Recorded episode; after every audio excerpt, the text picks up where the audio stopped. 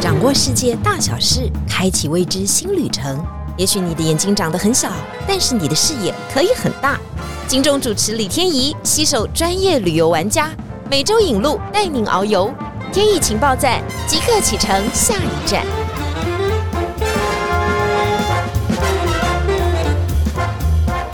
情报站，你说赞不赞？欢迎大家今天来到节目现场。上一次这个摩洛哥播出的时候，广受好评，好多人都说怎么这么特别啊？竟然我们有一个台湾公主住在那里哦，她的角色多元，身份特别哦。然后呢，她也负责当地的旅游向导的工作。但是她说，她其实为了这个工作也准备了非常非常的久啊。那也会自己去图书馆啊，去请教别人啊，去问人家一些事情，才能够把团带得很好哈。今天再隆重欢迎一下小戴，Hello，谢谢大家好，我是嫁到摩洛哥的台湾女儿小戴，已经住了十年以上啊，应该是已经嫁到摩洛哥十年以上。当然后里面因为疫情的关系，所以都待在台湾哈。是，那因为也很想念台湾哦。他说他每次回去的时候都要挂很多东西在身上哈，有挂过最重的是米吧？对，有把米带回去嘛？还有一些柴米油盐酱醋茶能搬的搬。他说最重要的两样就是除了我们上一集所谈到的沙茶酱之外，酱油很重要。对，酱油真的是万能的，什么万事皆可用酱油炒，塔吉锅不例外。呃，如果加一点蒜头或姜，哦，那简直就是人间美味。接下来就是台湾的米啊，台湾的米已经很难种出来了啦。日本可能还可以稍微比拟一下，其他地方真的很难哈。所以人亲土亲啊，回到家乡总是最好的。不过呢，小戴说他在带团的时候，常常会发 觉一件事情哦，就是团员可能说我们今天要到底要去哪里？去哪里？摩纳哥，摩纳哥，就还是会一直讲。其实摩纳哥、摩洛哥，拍谁哈？大家这是两个不一样的地方哎。小戴跟我们比较一下好吗？说明一下。对，那一般人人家就问我说：“小戴你住哪？”我说：“我住摩洛哥。”啊，我知道那个王妃很漂亮。我说对，我们的王妃真的很漂亮，但不叫格瑞斯凯利，她叫拉拉萨尔玛。对我们摩洛哥不是说法国南边的那个摩纳哥啦，我们是主要在西北非，然后西边临靠大西洋，北边是隔着那个直布罗陀海峡跟地中海跟欧洲相望，我们离欧洲很近，坐渡轮大概三十分钟可以到西班牙。哦，到西班牙。对对，所以我们主要是西北边的地方，然后我们主要是伊斯兰教国家。然后最著名的有撒哈拉沙漠，大家都知道的，所以我就是住在那个地方。因为它中文有一点像哈，中间只差一个字“摩纳哥”和“摩洛哥”，所以我们台湾人才傻傻分不清楚啊。其实你变成英文的时候，这是两个完全不一样的字。摩纳哥，纳哈，摩纳哥就是很有钱的地方啊，人均收入极高啊，还有很著名的 F1 赛车场啊，在这个欧洲的一个国家城市，但是它很小。那之前有非常美丽的王妃格丽斯凯利。那摩洛哥土地面积非常大哦，它其实横跨这个海岸线长有一千七百公里，差不多。对，非常非常大的国家，它也有很漂亮的王妃。不过这王妃好像有一个故事哈，她是不是极受到人民爱戴？因为其实小戴在跟我讲的时候，我还 Google 了一下，说嗯，这个王妃我们认得吗？跟我们讲一下这个王妃的故事。基本上先说摩纳哥跟摩洛哥怎么记，我教大家怎么记啊。摩纳哥有钱就是有钱人住的天堂，我也想住在那里，所以摩纳哥摩纳哥谁不想住在那里呢？啊，那如果是摩洛哥的话，因为摩洛哥相对它是比较属于开发中国家，还不是像先进国家这么发达，所以讲难听点就是落后国家。摩洛哥，摩洛哥，所以落后，落后，摩洛哥。会的，摩洛哥有一天会追起来的。伊莎阿拉，伊莎阿拉。我们之前有讲过，我们上一集有特别讲伊莎阿拉，就真主一定会保佑我们的，对不对？什么都是真主来决定的。对，是的，是的，伊莎阿拉。嗯，那王妃的故事，那其实我们这个王妃呢，其实她也算是一个很独立的一个新女性，她也是受过很高等的教育。她当初要跟我们国王，现在的国王是穆罕默德六世。他当初就是国王喜欢他，想要娶她进皇宫。他是个平民老百姓啊，王妃她本身不是贵族，也不是皇室的人。然后呢，但是王妃就是说一开始也不想嫁到内宫深院里面，然后就是有点像《甄嬛传》那种感觉嘛，就是不能抛头露面啊，什么都不行。所以他就跟国王说，可不可以就是以后你发誓你只娶我一个，一生只爱我一人。对，没错。但是伊斯兰明明可以娶四个，那个就是因为在《可兰经》里面它是有历史背景的故事的，就是你可以最多娶四个，因为当时呢连年征战，然后死了很多一些男人嘛，所以很多留下一些鳏寡孤独之人，所以也需要人家照顾。才会有这个为什么可以娶四个老婆的原因。对，那现在摩洛哥也是规定只能娶两个了，因为他当初国王为了要娶这个王妃，他国王也答应了，说好我就娶你。然后甚至在二零零四年的时候，把那个家庭法给改革了，就是说让妇女的权利地位提升了。也是因为这位国王跟王妃呢，就是采取比较亲民开放的一些政策，所以老百姓其实都很喜欢他们。包含我也是，我也是他们两个的粉丝，所以它是一个有国王的一个制度嘛，哈，有国王的一个国家，但是它本身也有治理者，也是总统嘛，不是，他是君主立宪制度，他本身就是最高决策者，他掌管了军事啊、政治、经济都是他负责，就是他主要决定的还是他，但是他有众议院跟参议院，也是有国会。那请问一下，这位王妃现在去哪里了呢？这个就不好说了，因为他已经消失好久了。他几年前的时候，因为其实他以前早年结婚的时候，他都一直跟国王可以出入公共场合啊，抛头露面嘛。听说好像就是因为这样子遭到皇室成员的一些声音，嗯因为相对保守嘛。所以可能是不是因为这样子就不太露面了，对不对？有可能。然后外界当然有很多绘声绘影的传闻，对，就说怎么都没有见到王菲的踪影了。当然，亲民爱民的王菲大家都很喜欢。阿拉伯世界确实有几个王妃真的蛮厉害的哈。我们在之前见过了约旦的王妃，在今天又介绍了摩洛哥的王妃。但是一个这么大的国家要能够统治啊，财源真的是非常重要。我是说钱啦，money 到底从哪里来？所以它很重要的，除了我们上一集所提到的磷酸盐磷酸盐矿之外，它的观光事业也应该要非常发达嘛，哈。它的观光事业，我就在之前哦看到了一个奇闻哦，就是它的羊哦都会站在树上，这是真的吗？这是真的啊，真的千真万确的，这是一个很重要的观光点。然后去到的时候都会看得到嘛？对，那因为这个阿甘树，他们最主要就是羊会站在阿甘树上。那阿甘树就是全世界主要还是摩洛哥这里会有生产，所以像我家附近开车出去，两边郊外就一看到一整片的那个阿甘树，然后真的都会看到羊在上面，就是为了要吃上面的果，它是为了吃它的果或树叶。摩洛哥最重要的肉食来源也是羊，羊跟鸡，鸡因为不吃猪，所以羊、鸡、牛都可以吃。对，那当然，其他价格可能比较高嘛，所以羊是一个很重要的食物来源。对，然后羊又爱吃阿甘树，阿甘树又种在沙漠的旁边。对，阿甘树到底是一种什么样的树种？所以它那么的特别？它是属于一种坚果，坚果的树种，因为它产的那个果实就是坚果类的。然后它必须要去除外皮、外壳之后，取里面的果仁，就像瓜子的那种果仁，好把它取出来，然后再把它榨成油。所以这是一个还蛮。重要的一个经济作物，因为只产在摩洛哥，所以它才这么特别。然后羊又那么爱吃，你看羊很精哦，站在树上 也要吃 阿甘果哈。这个阿甘果呢，给它的丰富的油脂，让它的这个羊肉就挥发的很好，再被我们人吃哦。我原来我们人才是最大的赢家，但因为看到那个画面实在太奇特了，它就站在树上哈。但是山羊嘛，山羊嘛，羊本来就会爬山嘛。但是我有看过相关的报道，说，嗯，是不是有人刻意的要把这个羊放在树上呢？你要讲刻意嘛，也不算刻意，因为它本来就会爬树。那因为前几年在疫情之前，摩洛哥的那个观光事业非常的兴旺嘛，对，所以相对的很多人就是靠赚这个观光钱嘛。所以有些牧民呢，平时就是反正闲暇无事嘛，就放放羊之外，然后看到大家都喜欢拍羊上树的景观，然后就一传十，十传百嘛，然后大家就想要看羊怎么去上树的嘛。所以每次只要到景点，比如说产阿甘树的景点，比如说艾索维拉这个地方也产，然后就是一些牧羊看到观光客的车子巴士来了，他就赶快就是赶羊上树，赶羊上树，或者是直接就抱上去了。那甚至你还看到那个树上还架着木板，让它站稳，哦站。越久越好，你们让愿大家 对对对站一整天，在跟他拍照，他也很开心啊，因为树上有果实吃，他不用自己爬。但是有时候风很大的时候，看到一些摇摇欲坠，感觉听到捏一把冷汗。所以就是牧民就是会靠这种观光客喜欢拍照，然后跟观光客收一点钱，然后赚点外快这样。我们就想说，那如果阿甘果这么的好，它除了给羊吃之外，它是丰富的油脂来源，它像拌沙拉一样啊，有一点点的坚果味。最重要的是，各位啊，你是不是有买过护发油呢？就是蓝色的那一瓶。我们说，嗯，它就是摩洛哥护发油，在台湾好像也可以买得到。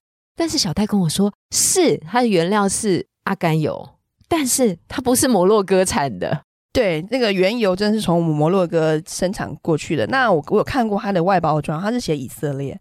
我想它可能是贸易商，或是它一个公司，就是跟我们买原油，然后在以色列分装加工等等之类，然后再行销全世界，然后所以才是这么的有名。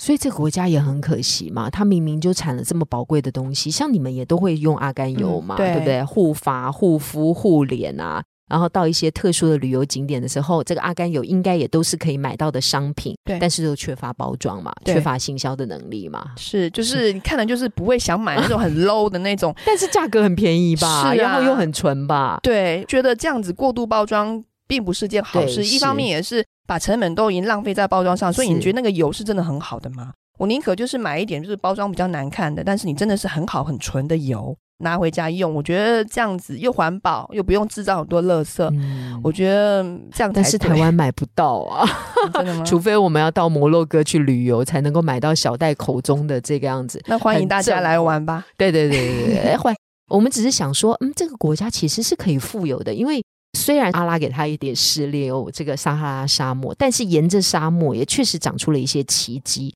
但是可能就缺乏了一些后续的动能哈，让它变得更好。像玫瑰也是这样嘛？你说有一个城市就是盛产玫瑰嘛，然后它有很多很多的玫瑰，大家都可以使用。对，在摩洛哥还有另外一个地方靠近乌瓦扎扎特，叫做克莱尔门古纳那个地方也是盛产我们叙利亚的大马士革的品种。那个玫瑰也是每年五月份的时候花开的季节，收成的季节。然后你进去那个小城镇，你沿路都可以全部都是全部都是玫瑰，然后闻到你呼吸的空气都是玫瑰味，非常的香。所以他也有产一些，有很多。像之前那个林志玲，志玲姐姐，她也曾经到摩洛哥去对岸的一个节目，叫做嗯姐姐什么，对不对？对，我懂我懂。对，然后她就是在摩洛哥拍了一个礼拜，然后也有在玫瑰谷。然后她因为每年玫瑰谷会选一个玫瑰皇后，就很多美女啊，打扮的很漂亮，然后就是花车游行。我们的志玲姐姐也去参加了，我有看那个影片。她是去选皇后还是对，就玫瑰玫瑰皇后？然后当然不可能给他，因为他是外国人嘛，所以当地的一个比较丰腴的，也是丰腴的那一种。摩洛哥人喜欢丰腴型的，他跟我们的审美观不一样。对对对，所以就是那个地方就是产玫瑰盛行的地方。嗯，所以不是只有伊朗、叙利亚 有产玫瑰。我们今天学到了一课，摩洛哥也是产玫瑰，它也有很多相关的玫瑰制品，但是也是 OEM 的概念，就帮人家代工嘛，帮人家产了原料，人家去贴标就赚了大钱。啊，未开发国家这个年均收入现在不到四千美金哦，真的也蛮辛苦的，还是要得继续往前走啊。那当地的人民可能也不觉得很辛苦嘛，哈。除了刚刚我们讲的这种两种植物之外，因为小戴给我的提纲当中很特别的，他说其实大家都要喝茶，这是什么茶呢？题目是甜不甜真的有关系？甜蜜蜜的喝茶文化，对，是喝到的茶就是甜的吗？喝到茶是苦的，所以要加很多的糖。因为我们这个摩洛哥的茶是属于绿茶，嗯那绿茶进口是主要以对岸中国大陆为进口的珠茶。我们讲珠茶，就是一粒一颗一颗很像炮弹，我们叫炮弹珠茶。泡上去以后打开，对，就那一种。然后那种茶它相对苦涩，所以摩洛哥人又不爱吃苦啊，不是？但他们爱喝茶，对他们爱喝，种不出来，没有办法种，就是土地型土壤水啊。可是玫瑰茶也是一种茶，他们不这样想。玫瑰茶，他们会把玫瑰做成茶叶，他们会把不会，他们就是丢到水里面泡而已，就玫瑰花味，对，不是真正的茶，不是不是不是，他们就主要是绿茶，然后配薄荷，新鲜的薄荷，然后他们煮绿茶之后就可以加了很多新鲜的薄荷，然后就是变成薄荷绿茶，都喝热的，他们不喝冰冷的，哦，对，然后就是因为很苦涩，所以必须要加很多很多的糖在里面，所以他们就是喝很甜。我们就说我们要点一杯茶或送茶来的时候。不用再跟他们讲加不加糖，因为已经很甜。他看你是外国人，他会把糖，我们就是糖 一块一块的放在旁边盘子上，看你自己要加多少。那但是一般我们当地人喝，我们就直接把煮茶的时候是用那种铁制的茶壶，然后就把茶叶放进去，水放进去嘛，快滚的时候我们就加糖加薄荷叶，然后看你是要加多少。他们那个糖不是说像我们一茶匙两茶匙，他们不是，像那个当地的妈妈就会去市场买那种糖砖，像那种炮弹型的糖砖，一大块哦，很硬哦，然后回来要自己敲成小碎块，敲敲敲敲，把它敲。这才是糖啊！对，然后就把它一直往那个茶里面塞，然后就看每个家庭喝的甜度不一样，那基本上都很甜。就以台湾人的口味来讲，非常甜，很腻。对，虽然是薄荷茶。但是你知道薄荷就没有清凉的感觉，到最后都只有甜味的感觉。对，但是还是有薄荷的清香。但是就是他们习惯了喝这么甜的茶了。好，这就是。其实马格里布有一句谚语，就是形容我们喝茶的情况，一定要喝三杯。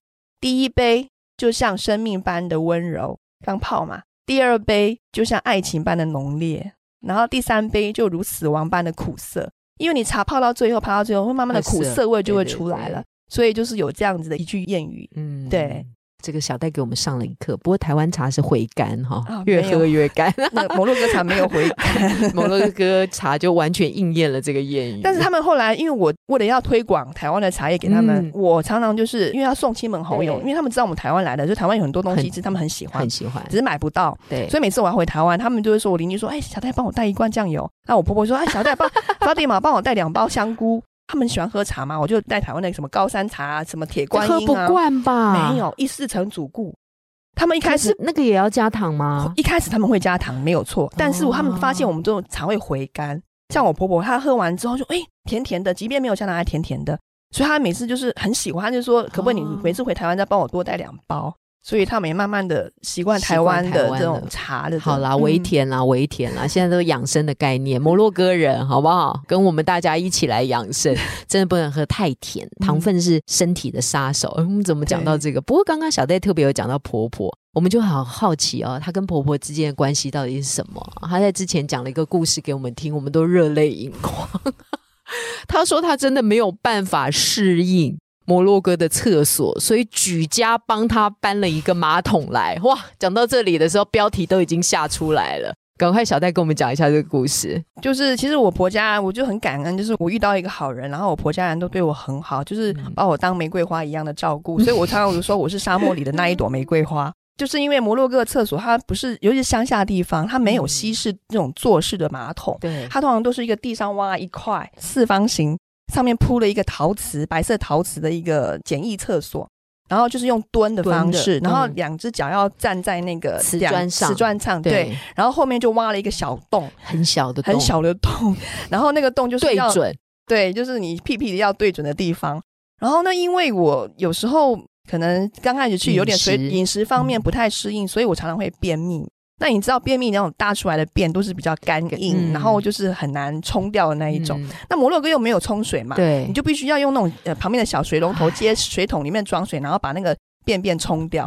那有时候就是会因为太硬了冲不掉。好尴尬，好尴尬，不能走。我每在常常在厕所搞半天对付他，对，然后还用那个铁杆去戳戳他，然后去把他那个戳，给他戳戳戳下去。这件事全家人都知道吗？知道，马蒂达又在里面了，对对。然后我就说发发迪玛怎么？我们婆婆发发发迪玛怎么在厕所已经那么久都不出来？然后大家就知道，我就那边戳，一直那边戳，那边捅，那边捅又没有通了。然后后来我公公可能你看到我看这么辛苦，然后就有一天。从市场抱回来了一个二手的马桶，坐式的马桶，然后我就觉得哇，我就好感动，然后就就放在那个家里的厕所。他说这个就是给发迪玛专用的。他知道还要挖那个暗水的地方吗？知道，他不是只有放在那里就可以了吗？他应该可以有上网 Google 过，我觉得是是，好好对，好险，真的。然后我就哇，就是觉得我好感动。一般来说这是我专用，但是后来我婆婆因为她身体也胖嘛，然后她要蹲那个马桶，每次就是也是蹲不住，然后她腰椎也不好。所以他也是觉得很麻烦，他也想来试试看，说这个坐式马桶到底怎么样。然后就哎，就一坐下去之后，他就觉得上瘾，他觉得哇，这个好轻松，便便原来可以这么轻松。主顾对，然后每天都跟我抢厕所，每次妈你好了没？他说等一下，快好了，快好了。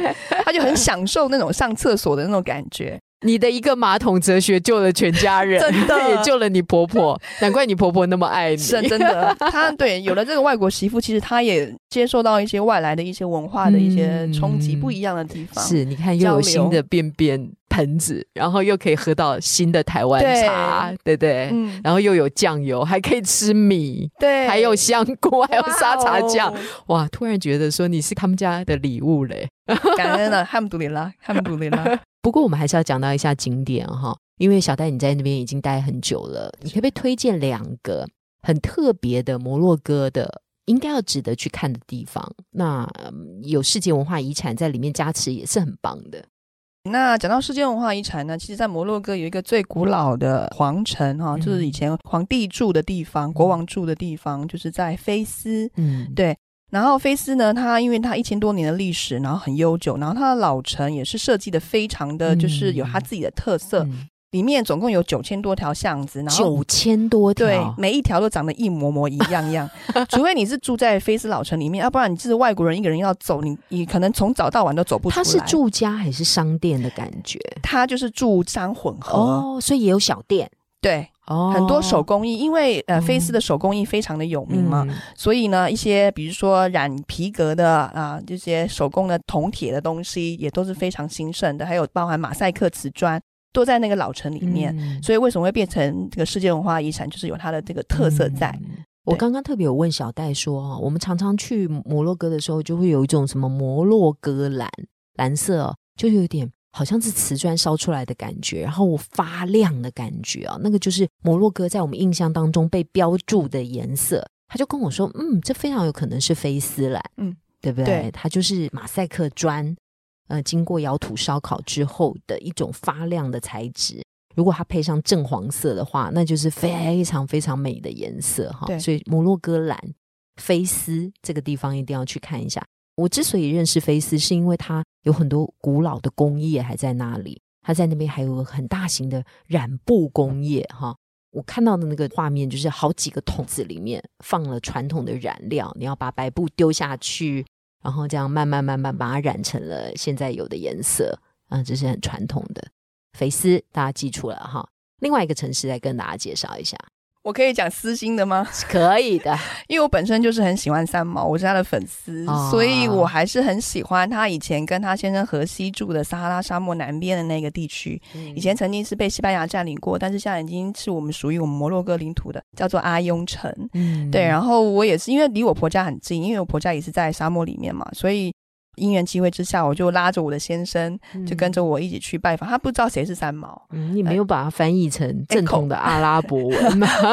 没有，那可能要五年。真的，他也看不懂。说实在的，对。然后我就拉着他去，然后就走了一趟三毛以前有过的足迹，就是心中很多感慨，因为看了他的书。想说那时候年轻的时候看了他的书，觉得这是真的吗？这是真实的吗？他不是在骗人的吧？嗯写的这么迷幻。但是你当我真的住在那里，生活在那里之后，我终于能体会他当时住在那里的心情跟感受，怎么样去跟当地人沟通。他已经是好几十年前的事情，那时候摩洛哥更落后，你那更原生态的时候，你觉得跟他写的相差不远？